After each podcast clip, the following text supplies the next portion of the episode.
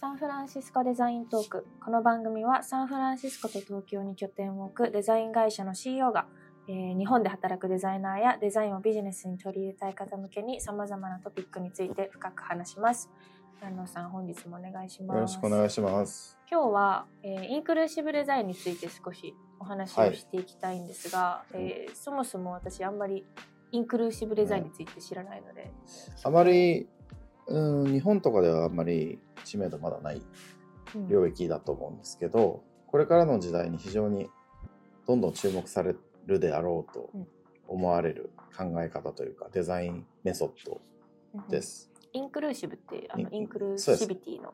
インクルーシビリあの全部含めるっていう、うん。含めるっていうですね。インクルードうんうんうん。っていうものなので、であの複数の異なるタイプのユーザーを含んであげられるデザインという意味ですね。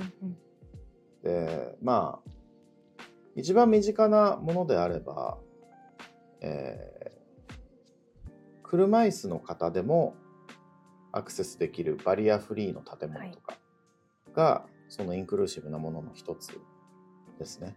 はい、あの足で歩いてる方と車椅子に乗ってる方の両方が使えるようなエレベーターとかが、うんみんな含んであげてるっていう概念。まあ日本だとバリアフリーとか、あとはまあデザイン領域だとアクセシビリティとかも。あそうですねアクセシビリティのがよく聞くかもそうですね、アクセシビリティはインクルーシブなデザインを達成するための、えー概念うんとされているものです。はいはい。で、このデザイン概念についあの必ず、えーついてくるのがダイバーシティって言われる。これはまあ、いいい少し聞かれることですので、ダダイバーシティうん重視みたいな。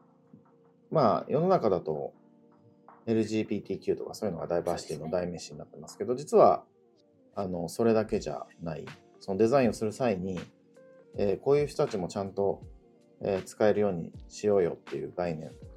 で、ダイバーシティをちゃんと、えー理解して含んであげようっていう概念なんですけど、まあ、どういうものがあるかっていうと、まあ、性別うん、年齢、人種、言語、体型、肌の色、宗教、食習慣、障害、収入、聞き手、ライフスタイルみたいな。おー多いですね。実はよく考えるといろんな、えー特徴個性を持った人たちって世の中たくさんいて、でこれが結構日本だと、えー気づかないことがとても多いうん。ですよね。そうですね、はい人種とかまあ、人種とかもそうですし実はこの利き手一つとってもあまりカバーされてない、うん。左利きの人とかが不便に感じることってたくさんあるみたいで、はい。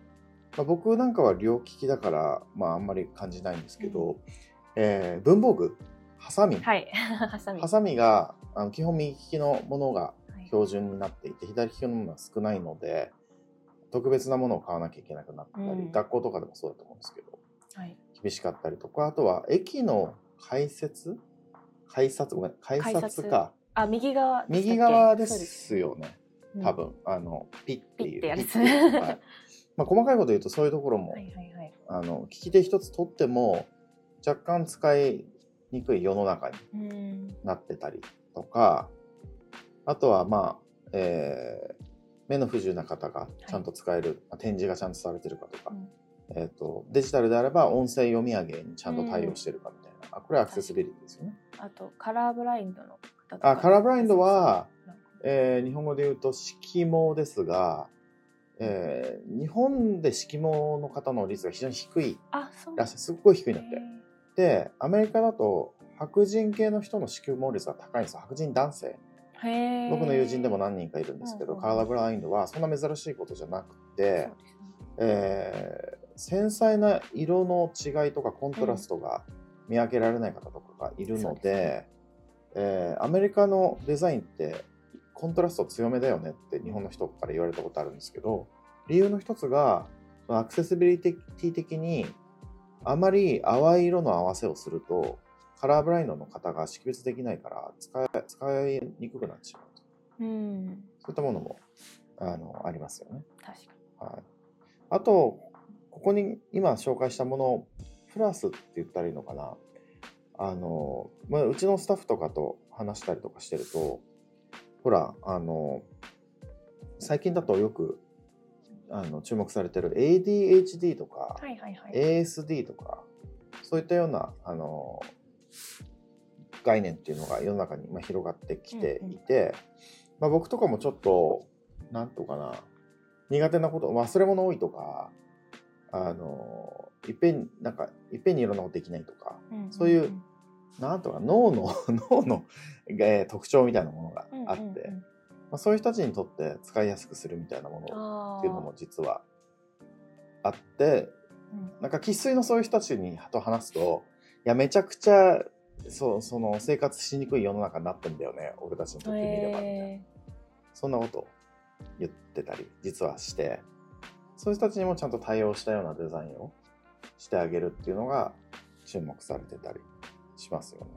ー確かにまあアメリカでですけど最近アプリとかの広告よく見ます、なんか ADHD とかちょっと読むのが遅いはい人はいのためはいのアプリみたいなはいはい。のとか、ありますね結構多くなってる気がします。ありますね。うんまあ、ちなみにこれ個人的な話になるんですけど僕も、えーっと一つ苦手なことがあってはい。多分それが理由だと思うんですけど漫画あんまり読めないんですよ。漫画ってあのコマで書いてるじゃないですか。はいはいはい。あれが見た時にいっぺんに入ってくるんですよ。あ順番が 順番が順番がわからなくなっちゃうから、うんうんなんかオチのコマから最初見えたりするわけ。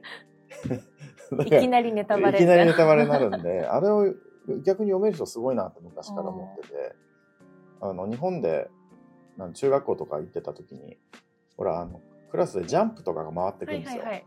僕だけ飛ばしてましたからね、読めないから。あんまり。あんまり読め、まあもう、まあ頑張れば読めるんですけど、うんうんうんそういうのも人によって違うんですよね。うん。なので、そういった人たちがいるよ。でそういう人たちにとってはどういうのが使いやすく使いづらいのかっていうのを理解した上で、はい。正しいデザインを施しましょうっていうのがインクルーシブデザイン。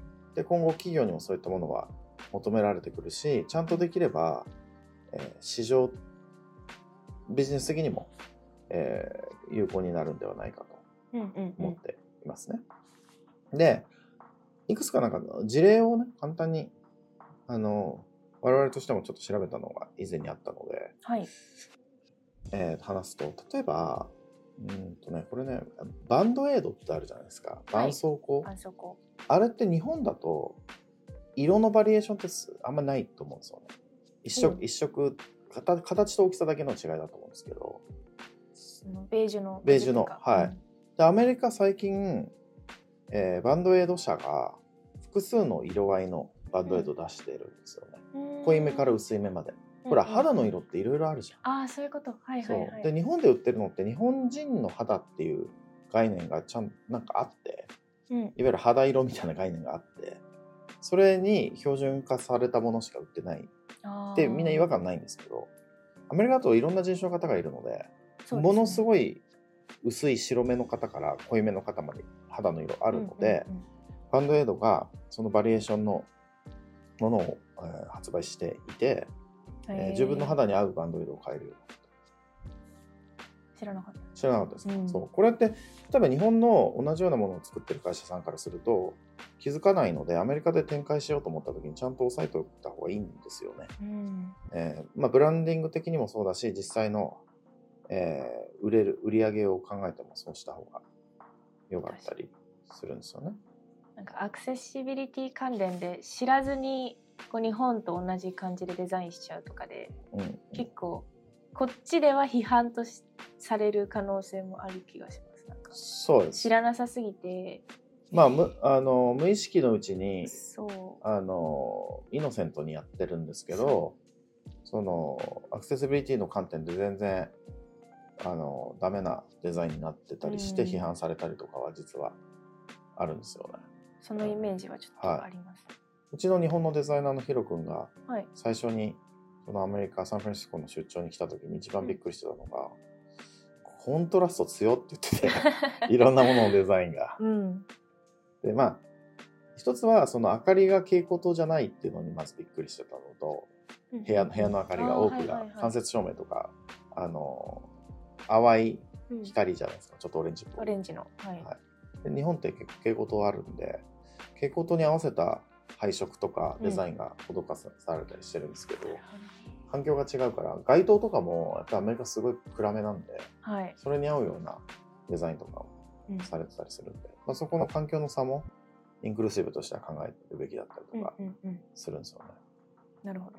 あとなんかね面白い僕はこれ非常にインクルーシブとして興味深いなと思ってる例がキューピーマヨネーズほの例っていうのがあってあのなんだっけマレーシアで売られているキューピーマヨネーズのパッケージの絵が違うっていう。う。知ってます？これ。え、あの、赤ちゃんのやつ赤ちゃん、ですよね。赤ちゃん。あれねキューピー君実は赤ちゃんではなくえ？エンジェルらしいんですよ。あ、はキューピー？うん羽がついてんだって。あ、そうなんだ。でマレーシアで売っている、えーマレーシアとインドネシアか。で売っている、うんうえーキューピーちゃんの絵が違う絵なんですよ。へえ、エンジェルじゃないってことですか？そうなんです。そうなんです。あの顔の部分で切り取ってあってか体全体の絵を描いてないっていう。これなんだけど。これあ、本当だ。そう。なんで？これはなぜかっていうと、えーこの2つの国の多くの方々がイスラム教徒なんですね。あー肌を見せない。すえーとね、肌を見せないのが一つ、はいあとはエンジェルっていう概念がよろしくないあ、そうなん。あのきいいイスラム教徒の方々に変死っていう概念が多分ないのか、うんのとあとあれか偶像崇拝が禁止されてるのではい。その宗教上のものを絵にしちゃうっていうのが良くないとされているので、えーっとキューピーをエンジェルじゃなくて赤ちゃんにしてるようんうんうん。逆にね、そういう例が。あったりとかしますよね。あと、これ都市伝説なのか本当なのか僕ちょっと分かってないんですけど、多分これ本当だと信じたいものが一つあって、はい。皆さんにもすごい馴染みのあるカスタネットあの楽器の。楽器の、はいあの小学校とかにあるじゃ。うんんうんうん。あれって、スージーが言ってた時、どんな色だったの？赤と青。青赤と青で片方が赤で片方が青。そうですそうです。なんかね、噂に聞いた話だと、はい。もともと赤と赤赤青青赤赤青青。だって両方とも赤。あ両方とも青。で、えー赤は女女子生徒用、はい。青は男子生徒用みたいな。その日本ってそういうの多いじゃん。ランドセルの色とか、そういうの。でやってたんですけどあのクラスによって男女の数が違うからうん。あの過不足出るんだって。うんうんうん。赤足りないとか青足りない、はい。それでじゃあ両方これ半々にして混ぜちゃえばうん。全員使えるよねっていうはい。でこれユニバーサルデザインになったんですけど、れ全員が使える。面白い。で、どっちのユーザーでも対応できるようなデザインにうんうんうん。変革したんだって。へえ。知らなかっまあ、これね、そもそもね、あの世界的に考えると、男の子は青で女の子は赤っていうもの考え方自体がそろそろもう厳しいけどね。た。そうですね。あの、紅白歌合戦のロゴもあー2022年でしたっけ？グラデーションねグラデーシション。あのロゴ好きなんですよ。はい、はい。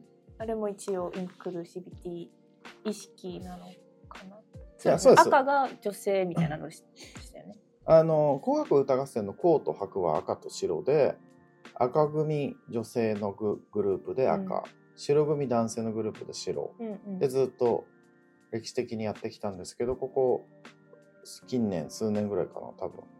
そこの間っていうのもあるじゃんっていうことで、グラデーションにしてうん。どっちでもなくどっちでもあるような人たちもちゃんと含んであげるインクルードしてあげようっていう。表現だし、まあ、実際にちょっと僕詳しいことわかんないけどなってる気がしますね。もうなんか出演者とかも。あ、そうですね。多分。清氷川きよし。氷川きよしのことは言っていいのかどうか僕にはちょっとわからないんです。めっちゃ下の名前で呼んじゃった。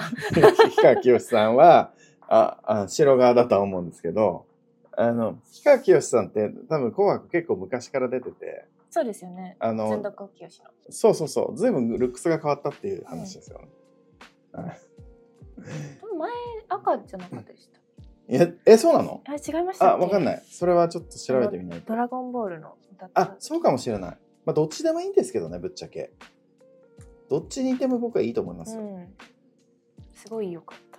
うん、ドラゴンボドラゴンドラゴンボール。ー ルすごいなんかワゴンに乗ってうわーあそうなのね。なるほど。なるほど。そう。それなんですよねここでビートラックスからのお知らせです。この度、ビートラックス初の書籍の販売が決定しました。書籍のタイトルは、発想から実践までデザインの思考法図鑑。ビートラックスが日米のクライアント様と約20年にわたりお仕事をしてきたナレッジを凝縮した一冊。ビジネスに活かせるデザインの考え方やメソッドをカバーしています。現在、Amazon にて予約受付を行っています。詳細は、ポッドキャストエピソードの概要欄のリンクをチェックしてください。それでは引き続き、ポッドキャストをお楽しみください。でそのまあ固定概念をあまりとらわれない方がいいよっていうことがあって、でなんかアインシュタインって名言たくさんあるんですけどはい。これに関しても一つ言ってて言ってることが一つあってみんなが考えてる常識っていうのは13歳までに身につけた偏見のコレクションだって言って。へで常識的にどうこうって特に日本では多いんですけど概念が。それってそもそもそれ自体が偏見で偏見の塊で常識って呼んでるだけのものであってうんうん世の中はもっと広いしもっと多様なんだよねっていうのを、えーアインシュタインが昔からうんうん言言ってたっていう話なんですよね。なんか昔からコンセプトはずっとあったんでしょうね。あったと思います。ただ最近になってさらになんかみんなが気をつけるようになった。注目されていますね。でもこれって本当に、うん、デザイナー的に難易度の高い概念であり、うんうんなんとかなインクルーシブその偏見をなくしてインクルーシブダイバーシティにしようとするとそれをよく思ってない人たちを排除するっていう逆説も発生するんでなかなか悩ましい哲学的に悩ましいうんですよね。そのまあアメリカっていろんな考え方の人いますけどいわゆるそのこのさここのサンフランシスコのあたりの考え方ってうん超リベラルプログレッシブって言われるそうですね。もういろんなどん多様性を、えー全部許容しますっていう街じゃん。うんだけどそういう考え方があのよろしくないんじゃないかって思う人も世の中にいて、うんうんでそういう人たちにとは排除そういう人たちを排除している可能性もあるという。逆説的な状況も発生しているので非常にややこしいんですよね、うんこの概念っていうのは。バランスが難しいですね。バランス難しいですね。だからこそどうするのかっていうのはなんか、うん、永遠のテーマうんうんになってますよね。確かあの、なんだっけ。ほら、一番それが具体的に起こったのが、そのツイッターだった時に、うんそのアメリカの選挙、大統領選の時に、ドナルド・トランプのアカウントを停止したんですよね。に。バンされてバンされ。てたじゃないですか。あれ会社の判断でやったと思うんですけど、うんあれは、その、リベラルな世の中にとって良くないからうんっていう理由だと思うんですけど、ジャック・ドーシー、その時の CEO が。はい。だけど、そのバンしたってことはエクスクルードしてるから、確かに。インクルーシブじゃないから、イーロン・マスクが買った後に、また戻して、インクルーシブにして、なんか最近、イーロン・マスクが言ってたの、ツイッターを買った理由は、この、なんていうかな、プログレッシブなが考え、サンフランシスコ的考え方からうん世の中を守るためだみたいなことを言っていて、へえ。そう。本当にそこは、そのなんていうかな、フィロソフィーの戦いになってきていて、うんうんうんでサンフランシスコのデザイナーなんかは、は自分たちの考え方が一番世界で正しいと思ってるけども、それをよく思わない人も実はいるので、ユーザーとの対話ってすごい重要だなとうん。思ってますね。はい、ある程度ターゲットは絞らないとはいきゃいけないのはいけないんですかね。はい。なるべくインクルーシブにした方がいいけど全てって難しいんですかねやっぱり。全員は難しいので、うんどういうユーザーが使うであろうかっていう想定をするところからまずうんしなければいけないですよね。あのどういうユーザーまで含めるよううんにしようかってまあ、全員難しい本当にそうなんでうんそれで、えーどこまでをクリアするか例えば全員を含めようとして大失敗した例っていうのははい。ジェンダーフリートイレ なんですよね。なるほど。あのまあアメリカにもたまにあるけどジェンダーフリーというかどっちの人が使ってもいいよって家のトイレ的なのはカフェにたまにあったりするけど東京のなんだっけ新宿歌舞伎町かなんかのビル、新しくできたビルでジェンダーフリートイレを採用したらしいんですよ、知ってます？この話。いや、知らない。多分半年ぐらい前なんですけどちょっと話題になっててはい。全て先進的なあのデザインを、えーエクスペリエンスを提供しようっていうコンセプトでトイレをジェンダーフリーにしたんですね。簡単に言うと男性でも女性でも入れるトイレ。部屋、ん？トイレ入って個室があるじゃないですか。はいはい。個室個個室があるのは、えー男性でも女性でもどっち使ってもよくてはい。お手を洗う場所あるじゃないですか。洗面、はいはいはい。洗面台？あそこは男性でも女性でも両方入れるんですよ。あ、じゃあなんか、男性、女性どっちも LINE で待ってるみたいな。そうそう。でそれやった結果大変なことになってどうなったかというと男性の人たちがたくさんそこにたむろしたん動画がアップされて女性が入ってくるの待ってるみたいな状態。女性がすごい怖い状態になっちゃうんってしまったんですよね、なので、まあ、これ性別をインクルーシブしようとした結果、本来はそこは混ぜちゃいけないものまで全部インクルードしちゃったうんんで、うんうん。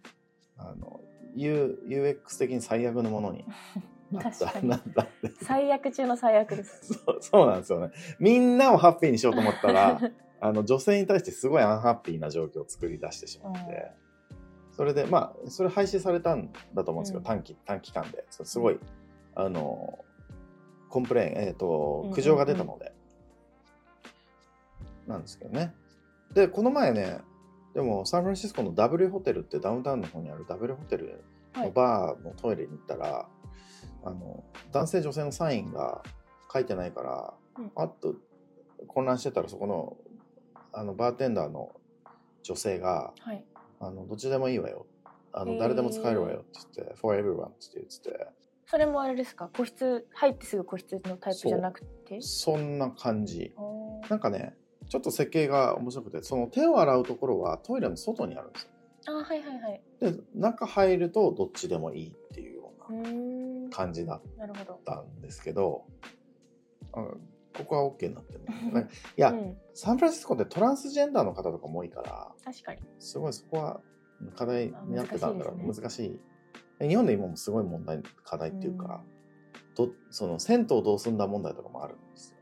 混浴ですか？婚欲じゃなくて男女で分かれてるけどはい。じゃあトランスジェンダーの方はどっちに入るのかとか。ニュースでたまに見ますね、ね。それ。それインクルーシブデザインの課題うん。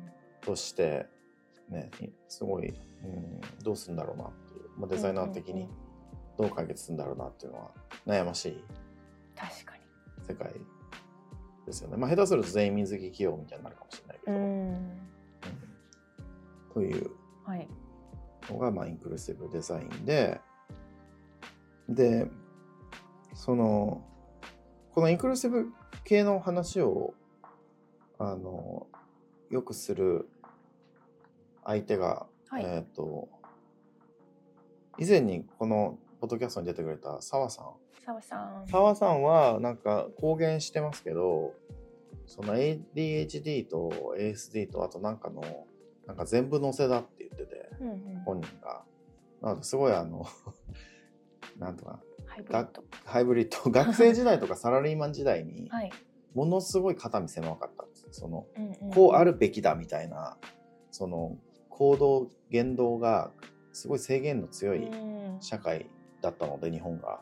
学生時代は特にそうですよね。さらにちょっと一昔の。そうです。いや、僕も日本、これどこ、いろんなところで言ってるけど、はい。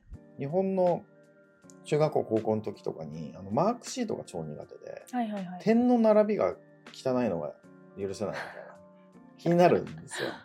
へえ。そこで、そうそう、点、点がランダムになってくじゃん。そうですね。1、2、3、4ってあって、はいはい。2をフィルして、3フィルして。そう。うん。あれでなんか綺麗な、あの、ラインとかデザインにしたくなっちゃうっていう、へその、なんていうかな、まあ、ちょっとしたあれですよ。こだわりっていうか。うんうんそうそんな感じがまあそれのまあ澤さんなんかもともっと細かいことがいろいろ合わない、世の中と波長が合わないみたいなことが、まあ、あったらしくてで、えーそれと同時にえっ、とうちの今スタッフにもなってくれてるそのえ前に出てくれた井口隆人さん井口さんああ、タカさん。はい。さんも結構まあすごいいろんなところで公言してますけどまあ強度の ADHD, ADHD, だってうん言ってて、うんそのすぐ次のことを考えちゃうからうんうん。あのいろんなところにとっちらかっちゃうから、まあ、彼らがすごい努力してその話した内容をすぐ文字にして相手に共有するとか、カレンダーでスケジュールがちゃんと10分前にスタートするように心がけるとか。ああの努力をして乗り越えたって言ってたんですけど。あ。うんうん。ちょっとその2人にあのこの話をちょっとしてもらいたいなと思ってほイベントに出演してもらうことになったう。えあのこれはイベントそうなんですよね、えー11月6日にー、水曜日ですね。水曜日にあ日本です東京の代官山、まあ、渋谷から近い代官山にあるイベントスペースで、えー久しぶりの、えーそれなりの規模のイベントをうちの会社が日本で開催するんですよね。あの4年ぶり。4年？4年2019年が最後だか4らそんな感じか。年ビートラックスデザインデーっていうイベントなんですけど、はいこれもともと4年前まではデザインフォーイノベーションっていうイベントで、えー同じ趣旨のイベントなんですけど名前がちょっとデザインフォーイノベーションと違う名前でやっててうん。はい。5回ぐらいやったのかな結局えっ、と2007、8、9あ6、7、8、9 4回かうんうん。4回開催したデザインフォーイノベーションのそれの進化型として、えー各種デザインの領域に関する話を、えーそれぞれのエリアでのエキスパートゲストスピーカー。あとはい。僕自身も、えーキーノートスピーチさせていただいて、えーデザインの役割とかあとは、えークライアントさんの案件の紹介とかもクライアントさんと一緒に話したりとか、まあ、ネットワーキングパーティーやったりとか、あ、数字も出演、あ、います。いますね。ちゃっかり。ちゃっかり、あの、なん何のテーマでしたっけ？えっ、と、G 世代ですね。?Z 世代ね。あ、Z 世代。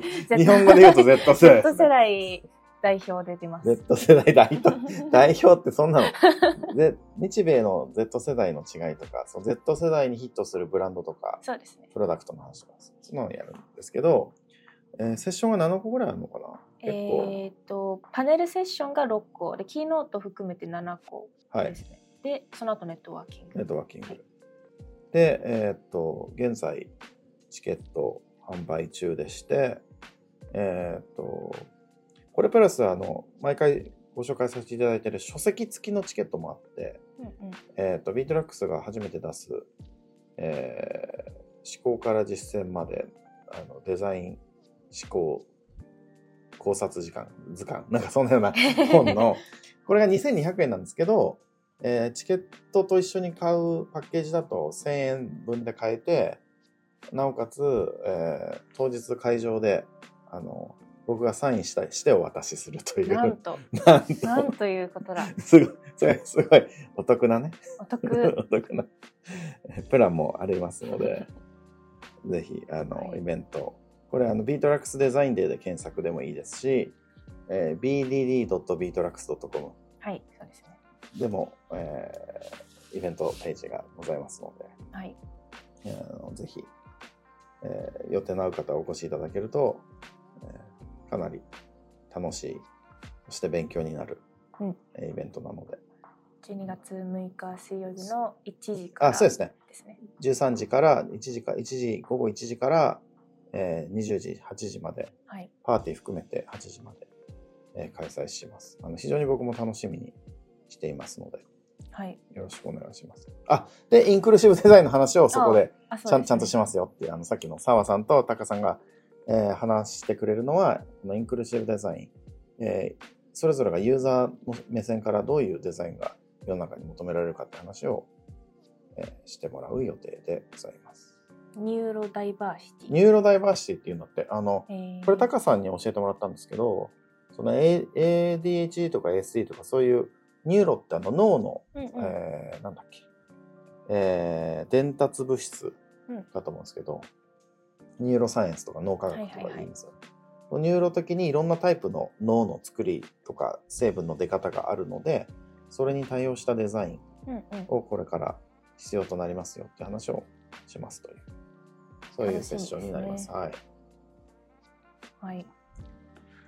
イベントはそれぐらいですかね、告知と。うちはそんなもんじゃない。そうですね。まあ、イノベーション、インインクルーシブデザインと Z 世代と AI と AI とえーブランドデザインとデザインドリブン。そう、デザインドリブンカンパニーの話を、えーこれは僕の友人、アメリカの、えーサンフランシスコにあるあのリフトっていうライドシェアの会社、ウーバーみたいな。ウーバー、ウーバーのライバル会社うん。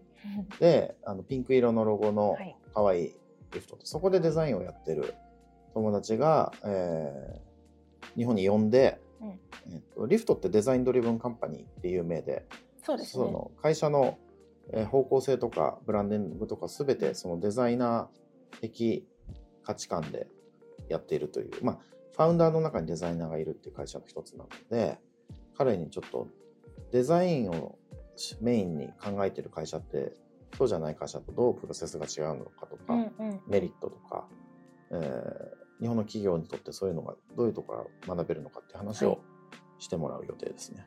これは英語でのあそれは英語です。はい。英語なので、えーちょっと AI を使った翻訳を今考。えてます。せっかくなんで。はい。そうですね。はい。はい。こんな感じかな。はい。ぜひお越しくださ。はいい。よろしくお願いします。はい。